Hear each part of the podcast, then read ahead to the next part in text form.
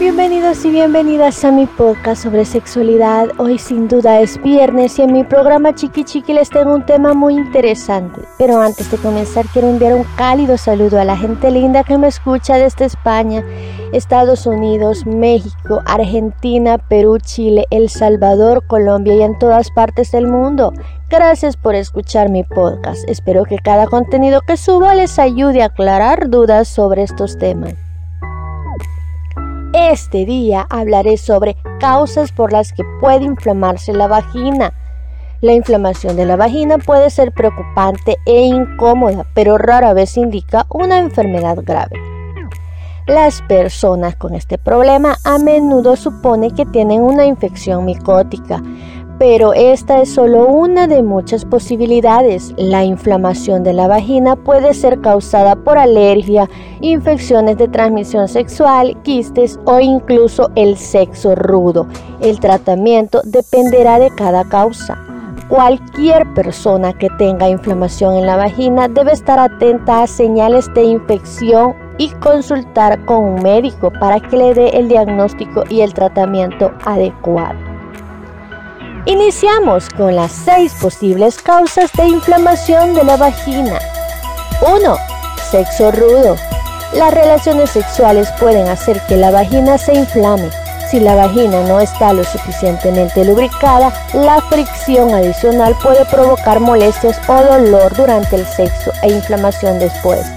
El sexo rudo también puede desgarrar los tejidos vaginales, aumentando el riesgo de infección si sospechas que el sexo rudo te ha causado inflamación de la vagina, quizás debas dedicarle más tiempo a los juegos previos o usar un lubricante para reducir la fricción. Un analgésico de venta libre o un medicamento antiinflamatorio puede ayudar si hay dolor debido a la inflamación. Puedes comprar en línea analgésicos como el ibuprofeno. 2. Quistes del conducto de Garner. Se trata de un conducto que se forma en los fetos cuando se desarrollan los órganos urinarios y sexuales, el cual suele desaparecer después del nacimiento. Si no desaparece del todo, las partes que queda se conoce como el conducto de Garner.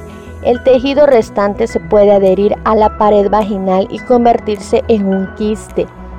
Los quistes del conducto de Garner tienden a ser inofensivos, pero pueden volverse problemáticos cuando crecen. Este quiste puede infectarse o causar dolor e inflamación vaginal. En algunos casos, el quiste aparecerá como un nódulo en el exterior de la vagina.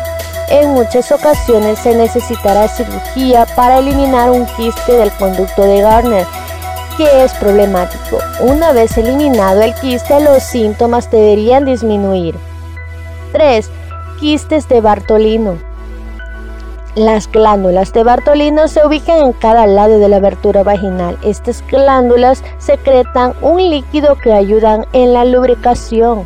Un quiste en estas glándulas puede pasar desapercibido hasta que se infecta que es cuando podría formarse un absceso. Además, la piel alrededor de la vagina puede inflamarse y doler. En algunos casos puede haber una sensación de ardor o sangrado. El quiste o el absceso puede drenarse si es pequeño. Un baño tibio y un, y un poco profundo puede ayudar a aliviar el dolor. Medicamentos de venta libre pueden ayudar también con la inflamación y el dolor si es muy fuerte. En casos más graves, un médico puede recomendarte antibióticos, el drenaje quirúrgico o extirpación del quiste. 4. Celulitis. La celulitis es una infección bacteriana de las capas internas de la piel que puede hacer que la zona afectada se hinche, enrojezca y se ponga muy sensible. La celulitis se puede desarrollar cuando las bacterias entran en un corte, por ejemplo, al afeitarse el área púbica. Limpiar un corte por lo general puede ayudar a combatir la infección. En algunos casos, el médico te recomendará antibióticos. 5. Vaginosis bacteriana. Un crecimiento excesivo de bacterias dañinas en la vagina puede conducir a la vaginosis. Los síntomas pueden incluir inflamación y secreción grisácea con mal olor. Muchos casos se resuelven solos, pero un médico puede recomendarte antibióticos para acelerar la recuperación. Limpiar el área vaginal regularmente y evitar posibles irritantes que puedan ayudar a prevenir la vaginosis bacteriana. También podría ser una buena idea evitar productos como las duchas que interrumpen el equilibrio bacteriano de la vagina. 6. ITS y cervicitis. Algunas de las infecciones pueden causar inflamación del cuello uterino, conocido como cervicitis. Los síntomas de la cervicitis pueden incluir dolor durante el sexo, sangrado entre periodos y flujo anormal. los siguientes síntomas son infecciones de transmisión sexual que pueden causar inflamación vaginal. A. Clamidia, que puede dañar seriamente el sistema reproductivo de una mujer y también provocar dolor al orinar y flujo inusual. B. Gonorrea. Los síntomas en las mujeres a menudo son leves y se confunden fácilmente con los de una infección urinaria o de vejiga. Otros síntomas incluyen sangrado entre periodos y un flujo y mayor flujo. C. Tricomoniasis, una infección causada por un parásito que podría no presentar síntomas cuando si los hay. Puede incluir picazón, molestias, dolor al orinar y cambios en el flujo.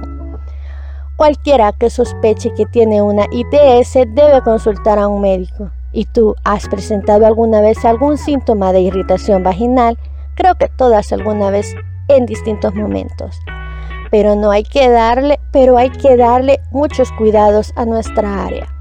Gracias por haberme escuchado y cada viernes subo contenido a esta plataforma. Si te han interesado los temas que hablo en mi podcast, pues te invito a que te suscribas y que también puedas seguirme a través de Facebook e Instagram. Puedes encontrarme como arroba chiquichiquipodcast donde subo ahí curiosidades sobre sexualidad.